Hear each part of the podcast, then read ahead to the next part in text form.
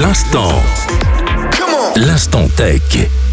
Et bonjour à tous, c'est Panos et on se retrouve pour l'instant tech. Dans notre ligne de mire aujourd'hui, on va parler de l'iPhone 12 qui est interdit en France et potentiellement sera interdit et retiré du marché européen. La cause, c'est les ondes électromagnétiques émises par le téléphone lors des appels ou de certains modes d'utilisation.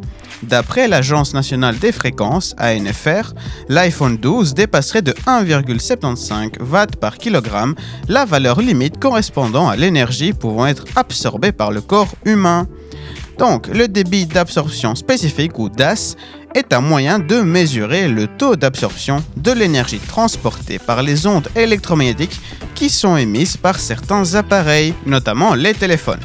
La valeur s'exprime en watts par kilogramme et généralement notre corps peut absorber entre 4 et 2.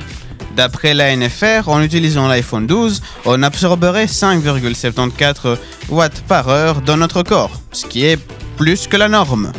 Évidemment, Apple contesterait cette décision et plusieurs tests en laboratoire seront faits. Généralement, il y a un certain geste à faire pour éviter l'absorption trop massive de l'énergie de notre corps, utiliser les oreillettes quand on fait des appels ou même diminuer le taux d'appel.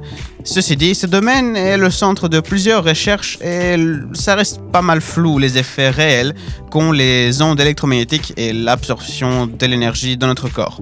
Mais pour l'instant, l'iPhone 12 sera retiré du marché français et peut-être même européen. Voilà pour nous, on se quitte ici et on se retrouve pour la prochaine fois. Bye bye